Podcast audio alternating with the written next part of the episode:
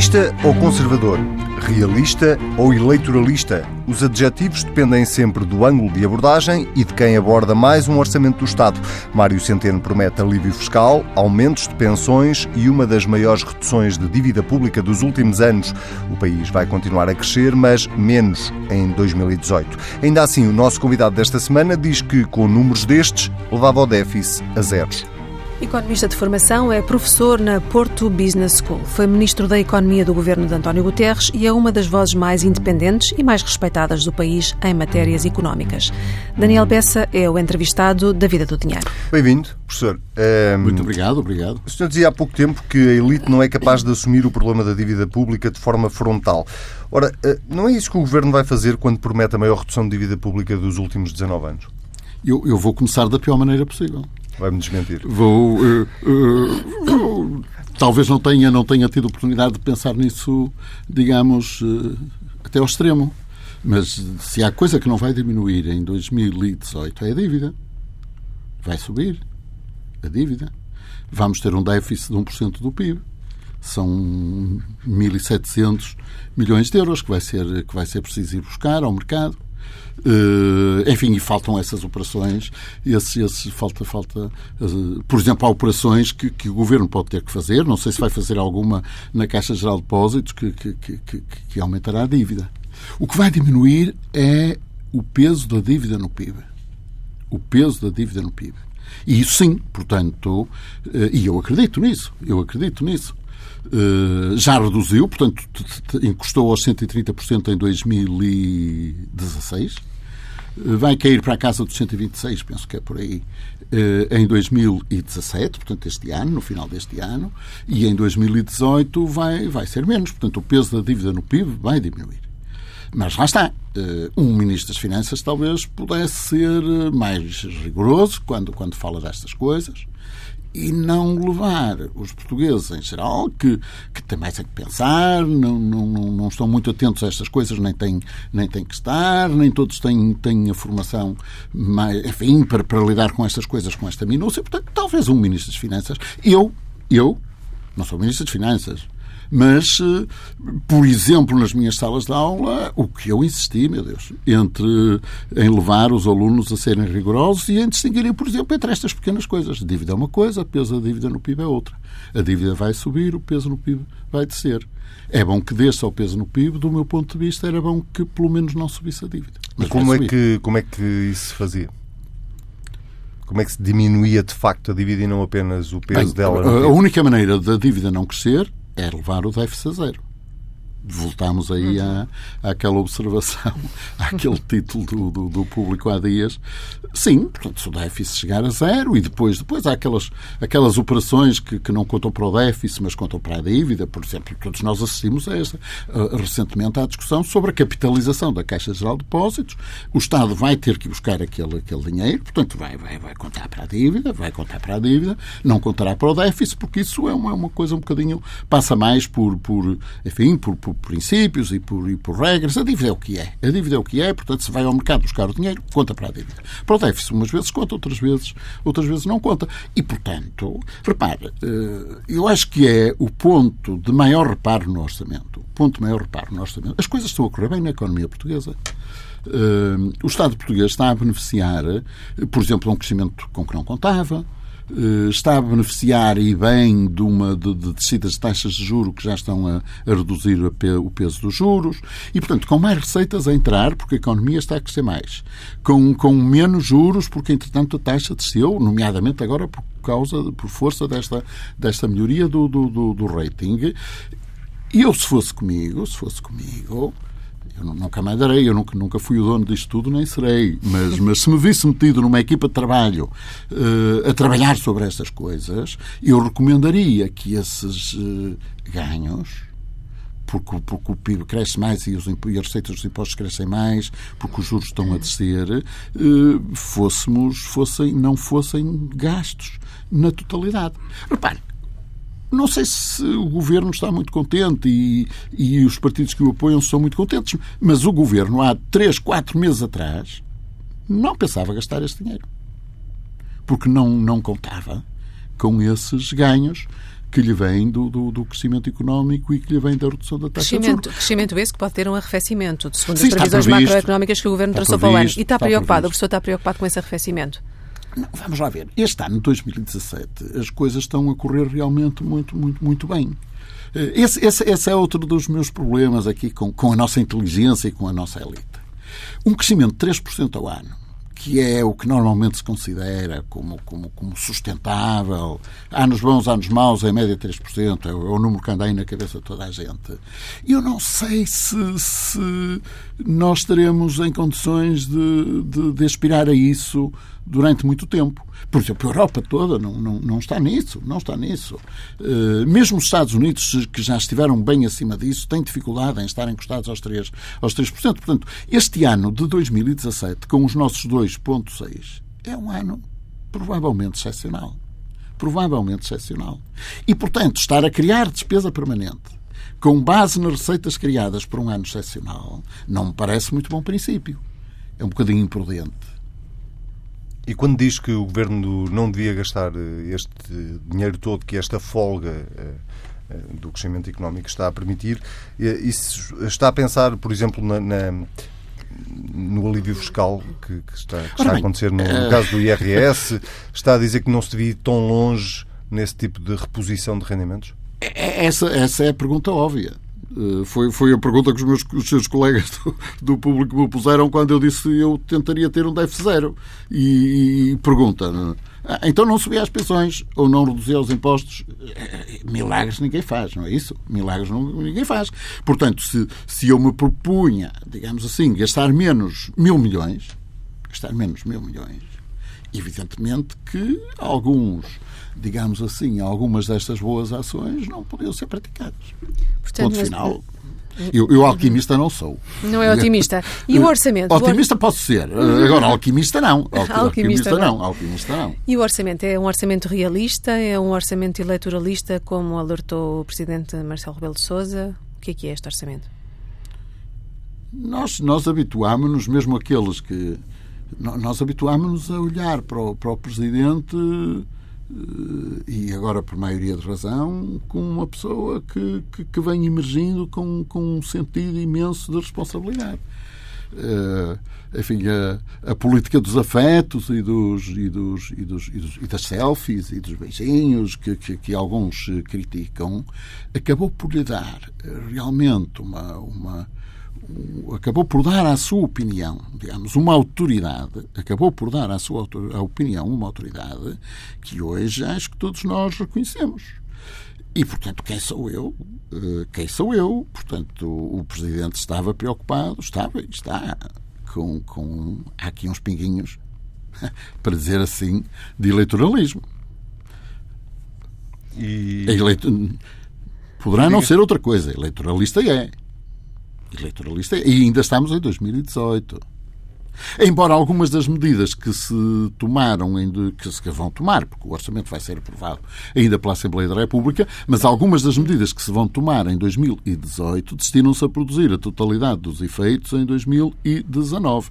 Estamos a pensar, por exemplo, na, no, enfim, as, as, progressões, por exemplo, são descongeladas, as progressões uhum. são descongeladas e, bem, eu diria que muito bem, Embora a mim, o que mais me incomoda neste descongelamento é que vai ser uma geral.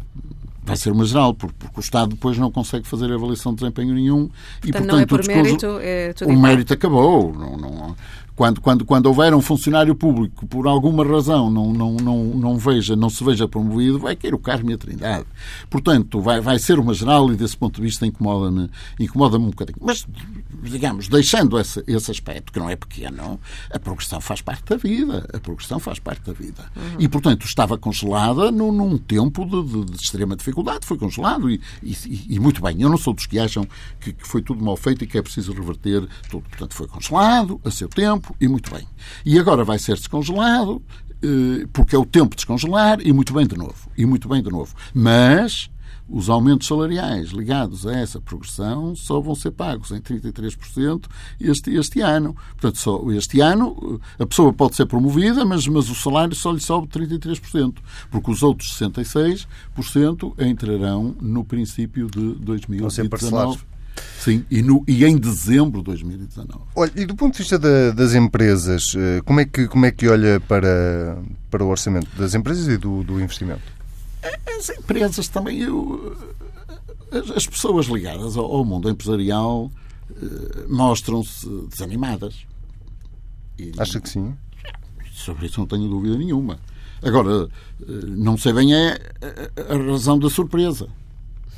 Isso é que eu não sei. Ah, desanimadas com o orçamento. É estão desanimadas com o orçamento, mas também não podem esperar outra coisa. Quer dizer, uh, sabe, eu, uh, esta conversa de ser amigo das empresas ou não ser amigo das empresas é uma, uma conversa que eu acho que nem sempre está bem colocada. Eu sou amigo das empresas porque sou amigo dos portugueses. Eu, eu, eu, eu, eu, eu acho que não faz sentido nenhum apoiar uma empresa por apoiar uma empresa.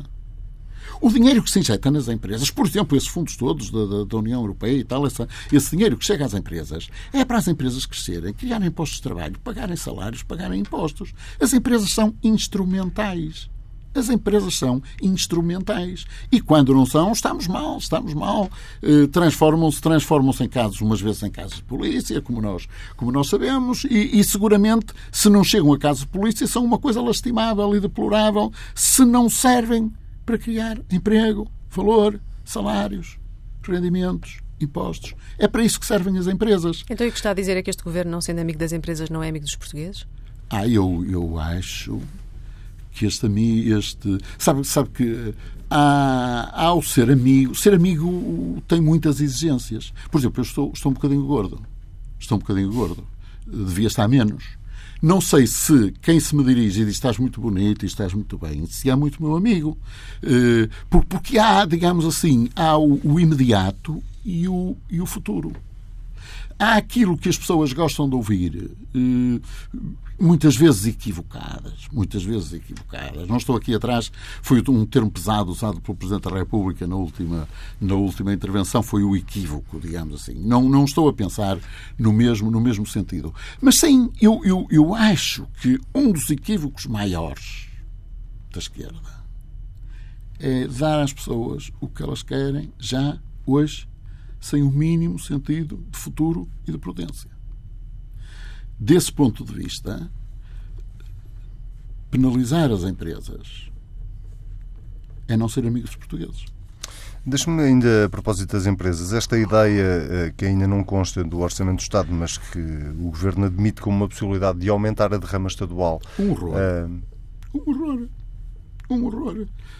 Eh, eu, eu, eu, cheguei a dar isso por adquirido, porque, repare, eh, nós, nós agora eh, as notícias chegam-nos por, por várias fontes e até, e até por fontes inesperadas.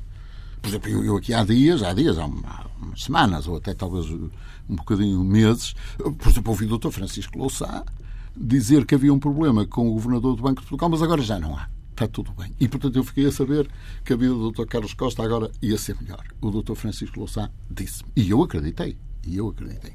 E nesta coisa da derrama estadual, eu ouvi o PC dizer tantas vezes: já está. Fomos lá conversar e está adquirido. Que eu dei por adquirido que, que, que a derrama estadual ia aumentar eh, de 7% para 9% para as empresas com lucros superiores a 35 milhões eh, de euros. E eu, portanto, o PC disse eu, se o PC disse, parecia-me feito. Parecia-me feito. Realmente não está, mas o PC continua a dizer que há aqui um. É esperar para ver, porque há uma pequena graça em volta disso. Para já não está na proposta do orçamento, mas um dia destes, lá na Assembleia da República, na discussão na especialidade, isso vai ser uh, aprovado. E, portanto, eu ainda continuo a dar crédito ao PC, tanto, tanto ao Dr. Francisco, ao professor Francisco Louçã, como dou ao, ao, ao, PC, e, portanto, se o PC diz, eu, eu estou para ver, eu estou para ver, mas, mas muito provavelmente. E sabe, essa medida é deplorável o que mais me horroriza nessa medida é dizer-se que é uma medida de justiça fiscal. Onde é que está a justiça fiscal de fazer incidir um imposto, um, um, um agravamento de 2% sobre um lucro de 35 milhões de euros?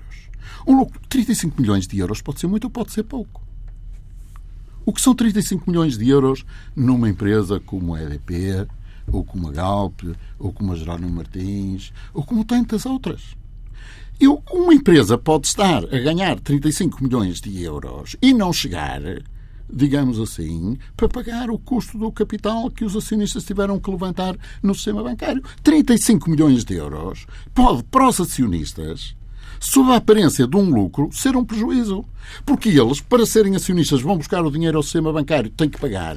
E se não forem buscar o dinheiro ao sistema bancário, também o podem lá pôr e ter. E ter, e ter ah, ah, ah, é, é possível, em muitas empresas, colocar o dinheiro em dívida pública e ter mais de 35 milhões de euros. Então não, o aumento não devia ser igual para todos, devia ser escalonado.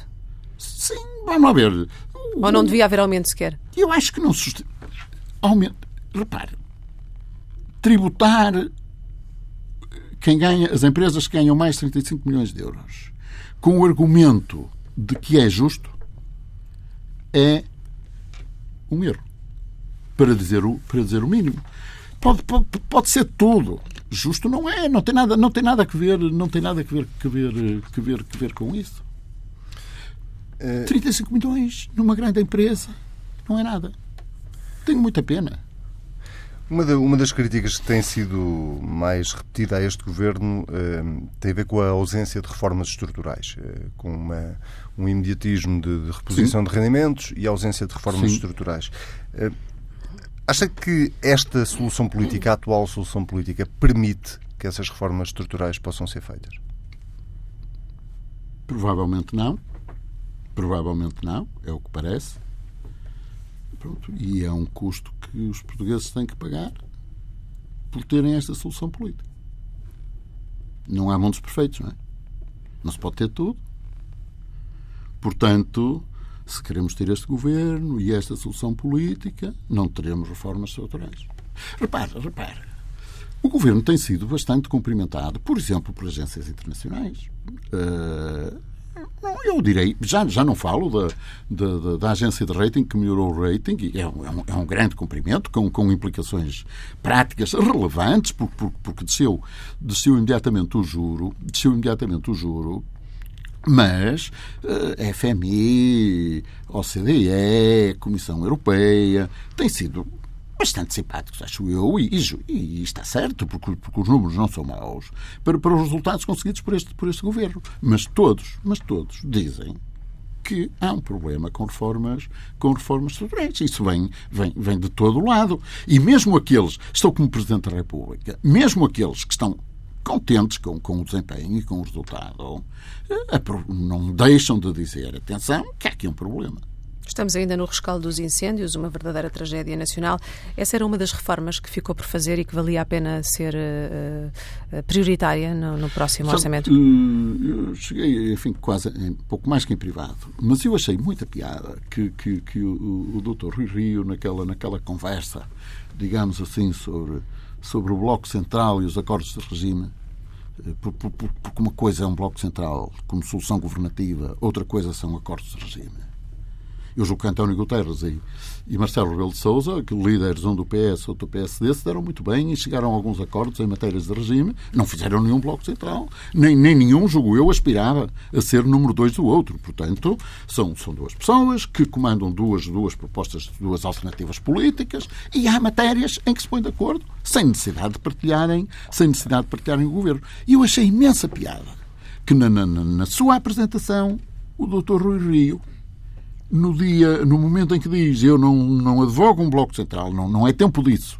mas advogo acordos de regime, um dos acordos de regime que referiu, para surpresa, penso eu, de toda a gente, mas, mas eu achei certíssimo, é o tema dos fogos e da floresta. Faz, faz todo sentido. A, a floresta, eu, eu acho que nós estamos excessivamente focados na floresta, do meu ponto de vista, com alguns equívocos por exemplo, por exemplo o, o, digamos, a má vontade contra os privados ignora, ignora que a floresta que, que em Portugal arde menos é a floresta, por exemplo, das celuloses porque é uma floresta tratada profissionalmente. E não é por ter lá o eucalipto que ela vai arder. Não é. Portanto, ela arde por outras, por outras razões. E, portanto, eu acho que em Portugal há uma, uma obsessão, porventura excessiva, com a floresta, mas antes da floresta, há em Portugal realmente um problema de segurança interna com os fogos. E eu acho que os fogos, antes de serem, onde ser um problema da floresta, e, e, e, vai ser necessário introduzir reformas na floresta que vão reduzir os fogos a seu tempo. Hoje, amanhã, no próximo ano, as florestas são um tema de segurança interna. E, e faz todo o sentido um acordo de regime em matéria de segurança. E há condições para esse acordo de regime, tendo ah, em conta o governo que está. Eu, repara, repara, estamos a falar de, de, elementos centrais do Estado. Se, se, se num país não estamos de acordo em matérias de defesa e de segurança interna, então estamos muito mal.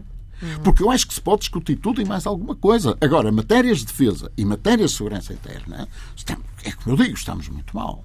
Se não, se não somos capazes de chegar a um acordo de regime. E os fogos são um problema de segurança interna. Bruxelas admite uma derrapagem do déficit para permitir investir mais nesta área das florestas eh, e eu pergunto se é assim que se resolve o problema, se é tirando dinheiro para cima é, do problema. Repare, repare, pronto. Eu, eu acho que não. Eu acho que não. Está-se mesmo a ver que vai haver aqui um agravamento de, de, de umas dezenas de milhões de euros, não sei se, se eventualmente mais, no déficit por causa dos fogos. Está-se mesmo, está mesmo a ver. E os amigos do déficit vão, vão, vão achar fantástico, vão achar muito bem. Uh, eu gostaria que não fosse assim. Eu, eu sou, eu sabe, sabe, que eu sou um economista à moda antiga. Enfim, a idade também, também, também pesa. Eu, eu sou muito dado a uma coisa que os economistas chamam a restrição financeira. Nós não temos dinheiro para tudo. E como não temos dinheiro para tudo, temos que escolher. Vai para aqui ou vai, ou vai para ali. E, portanto, se a questão fosse vista a seu tempo, provavelmente nós teríamos mais dinheiro no, na, na prevenção e no combate e teríamos menos uns trocos, não sei. Não, menos uns trocos, estamos a falar, de qualquer maneira, de relativamente pouco dinheiro, por comparação com as somas que estão em causa na discussão do orçamento. Portanto, teríamos mais para ali e teríamos menos. Sei lá, em vez de, dos salários ligados à progressão nas carreiras subirem 33%, subiriam 25%, por exemplo. E, e, o problema, e o problema ficava eventualmente resolvido. Agora, eu percebo que no ponto em que estamos, com o orçamento, a proposta de orçamento entregue, com uma série de expectativas criadas, não há nada a fazer. Portanto, eh, tivemos, tivemos mais fogos e mais mortes no fim de semana passado. É evidente que vai ser necessário dar uma resposta. Essa resposta custa dinheiro e o déficit vai aumentar por força por força dos, dos, do, da, necessidade de tomar essas medidas. Mesmo, é com, mesmo com este apoio de Bruxelas. Ora bem, ora bem, ora bem. os apoios de Bruxelas normalmente não, não são a 100% e, e eu acho que faz sentido que não sejam a 100%. Portanto, o, o Primeiro-Ministro, eu espero que ele tenha sucesso, digamos, lá está, é, é, seria bom para o país, deu a entender ontem na, no, no, nas reuniões que houve em Bruxelas que terá cativado e terá, enfim, terá puxado por essa solução de, de, de ter algum envolvimento de, de Bruxelas seja, seja do ponto de vista, inclusivamente do ponto de vista financeiro, neste tema do combate. Portanto, mas, mas eh, com Bruxelas ou sem Bruxelas, e esperemos que sim, que Bruxelas, que Bruxelas contribua, eh, há de haver lá um, um agravamento do, do, do, do déficit por força por força destas, destas medidas. Por falar em cativações, eh, o Ministro das Finanças disse numa entrevista ao Diário de Notícias que serão feitas todas as cativações que forem necessárias. Ehm, esse disse, é o disse. Uh, esse é. E eu até acredito. É o segredo ou o truque, como, como deixou o adjetivo para si, para se conseguirem uh, atingir as metas? Eu, eu, eu, lá será, lá será.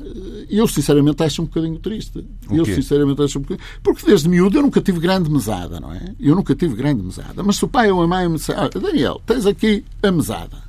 E depois a seguir me viessem dizer que uma parte, por discricionariedade, deles ficava cativa. Eu começava a entender pouco desta coisa. Começava a entender pouco, porque tenho a mesada, mas já não tenho a mesada. Há um orçamento, mas afinal o dinheiro que está no orçamento não é para, para gastar. Sabe, sabe que nós, e é a vida, às vezes convivemos tanto com coisas absurdas que as tomamos por normais. Porque não, não é cativação num ano de emergência. Hoje a política portuguesa tem como normalidade a cativação. E eu não entendo para que é que se faz um orçamento em que finalmente o dinheiro não pode, não pode ser gasto. Mas isso não é uma política só deste governo. Pois não, pois não. Por isso é que diz que convivamos. Aqui o que me vem, o que o senhor Ministro diz é que fará o que for preciso. Portanto, significa que vamos ter mais alguns problemas de funcionamento em alguns serviços e vamos, sobretudo, ter alguns fornecedores a vender ao Estado sem receber. Recebem mais tarde. Deixe-me fazer aqui uma viagem no tempo até 2014. O senhor comparou José Sócrates a um pirata do ar que despenhou um avião contra as torres com 10 milhões de portugueses lá dentro. Neste momento, o mesmo José Sócrates acaba de ser acusado de vários crimes, incluindo corrupção. Surpreendo? Não, eu, não, eu acho que não devo pronunciar-me sobre, sobre isso. Eu tenho, uh, eu tenho o meu juízo pessoal e as minhas convicções pessoais. A presunção de inocência não pode impedir o meu juízo. E eu tenho o meu juízo. E nem sequer pode impedir a minha ação naquilo que é a minha esfera privada de atuação os amigos que eu escolho ou não escolho, as pessoas com quem almoço ou com, com quem janto ou com quem vou de férias, as pessoas com quem faço negócios. E, e portanto, eh, a presunção da inocência é uma coisa que se aplica, é uma presunção que vale para o sistema de justiça, vale, vale para a ação do Estado e vale para cada um de nós, acho eu, no momento de exprimir publicamente.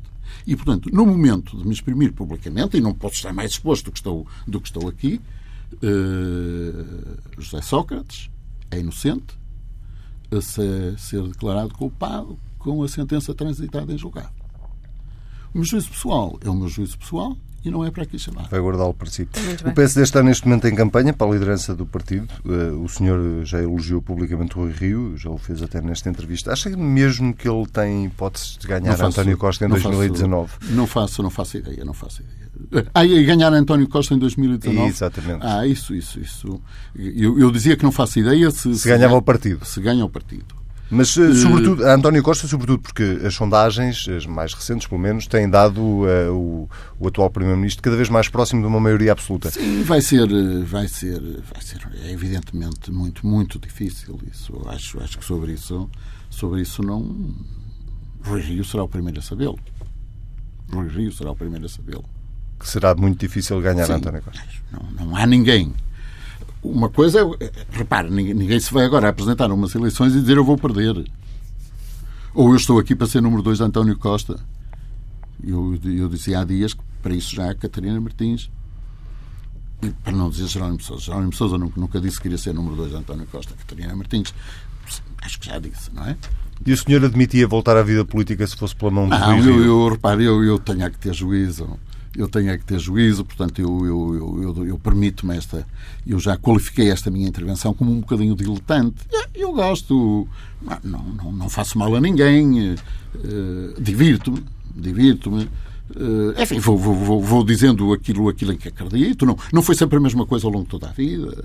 E não mas, se divertiu na política enquanto esteve sabe, não, cargos governamentais? Não, não, não, não me diverti na política. Eu, a, a, minha vida política teve duas fases. Teve, teve os três anos em que eu acompanhei o engenheiro António Guterres aí pelo país, uh, enfim, a dizer mal, não muito, do meu lado, do, do professor Cavaco Silva, para ver se ganhávamos as eleições. E, e isso aí, e, e diverti-me bastante, porque, porque tratava sobretudo de falar e depois foram aqueles cinco meses de governo que foram realmente um, um, foram muito maus. Foram muito maus. Nunca aprendi tanto, nunca levei tanta pancada como na minha, na minha vida como durante esses cinco meses. Nunca aprendi tanto. Agora dizer que me diverti, não, não, não, não me diverti grande coisa. Vamos então ao comentário habitual com o professor João Duque. Professor, bem-vindo. O Orçamento de Estado continua na agenda do dia. O que é que pode vir aí na especialidade e que possa alterar o documento de uma forma substancial, como se antevê? Bem, é capaz de haver eh, pequenos uh, ajustamentos e há uma que se fala muito agora, que são as medidas que se terão que tomar em função daquilo que foi os desastres dos fogos do verão. E, portanto, nesse sentido, é muito possível que existam uh, rearranjos no orçamento.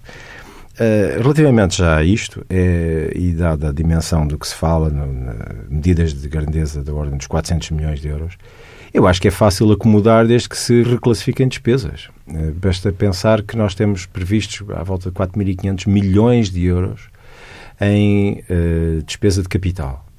E, portanto, é reconsiderar, e, portanto, 400 milhões é menos do que 10% disto. É? E, portanto, acho que é relativamente fácil fazer um rearranjo. Agora, é preciso dizer onde é que se vai cortar. Isto é, o que é que se deixa de fazer ou continuar e será, a E será que se vai dizer o que é que se deixa de fazer quando Bruxelas já veio com a salvaguarda de que uh, o impacto e as compensações por causa dos incêndios não contarão para o déficit? Isso é uma Isso outra deixa descansado? Uh, não me deixa descansado, porque nós já vamos de pagar sempre aquilo que sejam acréscimos de dívida, porque pode não ir ao déficit, mas vai à dívida e, portanto, alguém terá que pagar isso.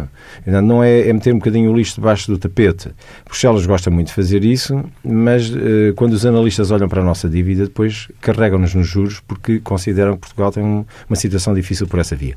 Portanto, independentemente de vir ou não vir ao déficit, eh, para efeitos de controle e cálculo do déficit para efeitos do, do, Pacto de Estabilidade e do, do, orçamento, aquilo que me parece que é relevante é a capacidade que temos ainda para acomodar essa despesa. E a mim parece-me que há possibilidade de fazer essa despesa dentro daquilo que é um orçamento que tem, aparentemente, uma folga interessante ao nível de, do investimento de despesas de capital. Eh, agora, Há outros assuntos também que merecerão, vão merecer seguramente revisões, pelo menos há uma pressão muito grande do ponto de vista social, é a questão dos recibos verdes e daqueles profissionais livres que tinham até agora um reconhecimento para facilitar a vida de, dos, dos, contribuintes, um, tinham o reconhecimento de que apenas uma parte de, da receita era tributada. E, portanto, reconhecia-se que uma parte logo à cabeça era correspondente a pagar, a pagar despesas que, diversas e que, portanto, não, não, não se reconhecia como rendimento e depois pagava-se, tributava sobre o remanescente. E agora não, é preciso justificar todas as despesas. E, portanto, eu acho que há mais uma vez uma convicção de que vamos pagar mais impostos porque nem toda a gente é capaz de arranjar despesas uh, suficientes. É? suficientes é? Porque há pequenas despesas do dia a dia que depois a pessoa não consegue arranjar o recibo, ou não pediu o recibo, ou esqueceu o seu recibo. E depois, para esse efeito, não é, não é Mas elegível. parece-lhe que na especialidade isso possa vir a ser aliviado? Eu, eu presumo que sim. Uhum. E depois há uma série de outros aspectos uh, que me parecem relevantes, mas já agora voltando um bocadinho à, à grande visão, à visão macro do problema. Uh, eu acho que é relevante pensarmos em algum risco que este orçamento contém pelo facto de dependermos claramente daquilo que é o crescimento das exportações. Neste momento, a procura interna cresce e prevê-se que cresça através de uma dinâmica própria de, portanto, deduzidas as importações. A, a nossa economia está a crescer internamente apenas 10,8% ao ano. Se, em cima disto, pusermos uma taxa de inflação correspondente a 1,4%, isto é um total de 2,2%, sensivelmente. Isto é, aquilo que, em termos nominais, a nossa economia cresce por si. O orçamento prevê um crescimento de 2,9%. Portanto, 2,9% é muito superior a 2,2%. E estes 2,9% só podem crescer-se porque cresce ou crescem as exportações. Mas isso não é um crescimento muito assente numa vulnerabilidade ou numa previsão? Isto é, pode não confirmar? Temos aqui um risco. Temos aqui uhum. um risco. Se a economia europeia, para onde nós exportamos 75% dos nossos bens e serviços, começar a dar sintomas de arrefecimento, ou os nossos empresários pegam nas malas e rapidamente mudam de mercados e tentam compensar, ou então temos um problema. E esse problema, como já falámos aqui várias vezes até de Espanha e do problema da Catalunha, se nos entrar pela porta dentro, então entra-nos pelo orçamento dentro. E aí temos um problema sério de algum, alguma dificuldade de controle do orçamento. A menos que o Sr. Ministro das Finanças use outra vez o mesmo esquema das cativações, e de prescindir totalmente do investimento em capital, portanto, investimento novo eh, público. Se bem que não foi isso que foi dito na apresentação do Orçamento do Estado. Aliás, claro foi revelado não. um número uh, grande de, de aposta no investimento. Claro, é? o investimento vai crescer de uma forma quase que Fulgurante. nunca vista em Portugal. Bom, também estamos a níveis insignificantes e qualquer crescimento é muito significativo. De qualquer das formas, nós estamos a prever um aumento da economia que possa contemplar esse crescimento. Se não, é como digo, lá mais uma vez teremos que comprometer o, o, o orçamento de investimento e, potencialmente, não sei, eventualmente um, um aumento de carga fiscal, que já por si está prevista no orçamento. Não é? Nós vamos pagar mais impostos coletivamente sobre o PIB do que pagámos em 2017 e também 2017 face a 2016. E do lado da despesa, essa rubrica sempre gorda do orçamento, a oposição acusa de não haver o quarto de despesa suficiente, sabemos que a despesa do Estado é muito rígida, o que é, é que lhe pois, parece esse é o problema. O problema da despesa é que nós temos muita facilidade em aumentá-la e depois muita dificuldade em reduzi-la. E eu, aquilo que tenho visto, por exemplo, num caso, que é o controle ou não, isto é, a despesa da educação. O que nós observamos agora com a entrada recente de milhares de novos professores nos quadros da função pública é que este crescimento está em contraciclo com aquilo que é a previsão dos alunos e efetivo dos alunos. Nos últimos dois anos nós perdemos, de 14 para 16, perdemos 18 mil alunos. Crescemos em professores 1.600. Portanto, vamos continuar assim e, e, que os alunos vão continuar a crescer. Está previsto nós perdermos 100 mil alunos no espaço de 6 anos, entre 14 e 21. E, portanto, vamos ter cada vez mais professores para ensinar cada vez menos alunos. E é essa dúvida que eu tenho particularmente uh, preocupado estou quando penso que tudo isto é assente num crescimento de exportações que terá sempre o seu ciclo e terá sempre o seu sucesso, o sucesso. E, portanto, teremos esse problema. Professor, muito obrigada pelo comentário. Falta só a rubrica de finanças pessoais com o jornalista do Dinheiro Vivo, João Oliveira, hoje com cinco dicas para negociar o salário. No seu estudo mais recente sobre o mercado de trabalho português, a Michael Page apurou que quase metade dos portugueses espera ser aumentado nos próximos seis meses. De acordo com as previsões da consultora de recrutamento, as melhorias no setor económico vão dar às empresas a possibilidade de concretizarem esses aumentos. Se também sente esta onda de otimismo e quer ver o seu salário aumentado, há algumas coisas a saber antes de ir ao gabinete da chefia. Segundo o consultor Pedro Borges Caroço, da Michael Page, a primeira é fazer um bom planeamento. Deve saber contextualizar-se a si e à empresa, isto é, saber qual é o seu contributo e em que fase é que a empresa está.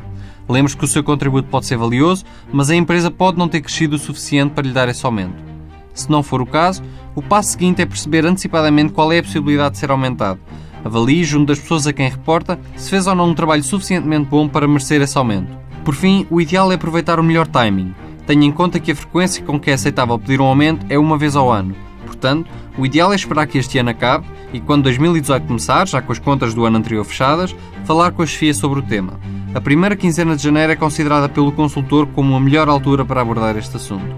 Antes de o fazer, prepare-se para a conversa e pratique o seu discurso. Aponte as questões essenciais que quer mencionar e use-as a seu favor, de modo a sustentar o seu pedido. Já sabe que pode ler tudo este sábado no Dinheiro Vivo com o DN e o JN e ouvir as vezes que quiser em tsf.pt.